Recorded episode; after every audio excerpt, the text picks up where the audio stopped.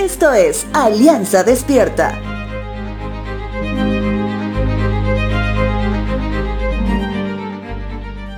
La carta a Filemón es el más corto de todos los escritos de Pablo y trata sobre la práctica de la esclavitud.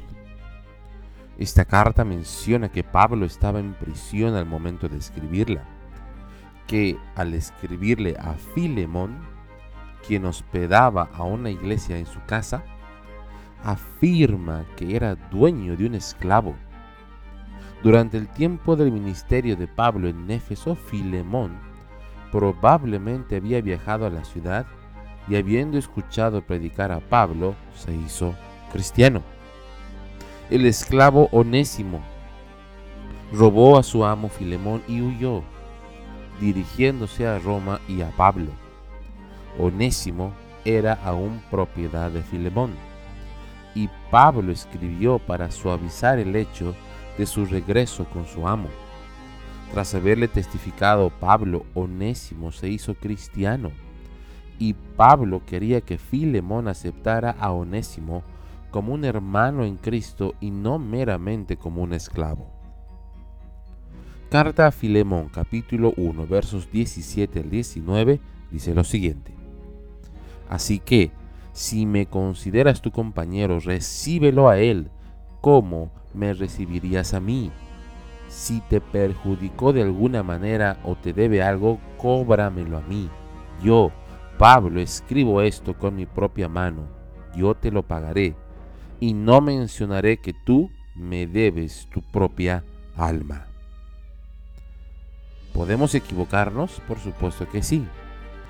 ¿Podemos equivocarnos en el servicio al Señor? Por supuesto que sí. Sin embargo, la diferencia está en reconocer que así como Onésimo el esclavo al haberse reconocido como culpable, haberse arrepentido de sus actos y trabajar diligentemente en cambiar y resacir el daño, ahora este esclavo podía ser libre, no solamente físicamente, sino también libre de toda condenación que lo ataba. El liderazgo de Pablo es clave en este relato, ya que él mismo se propone como quien resarcirá el daño por amor al nuevo en el Señor.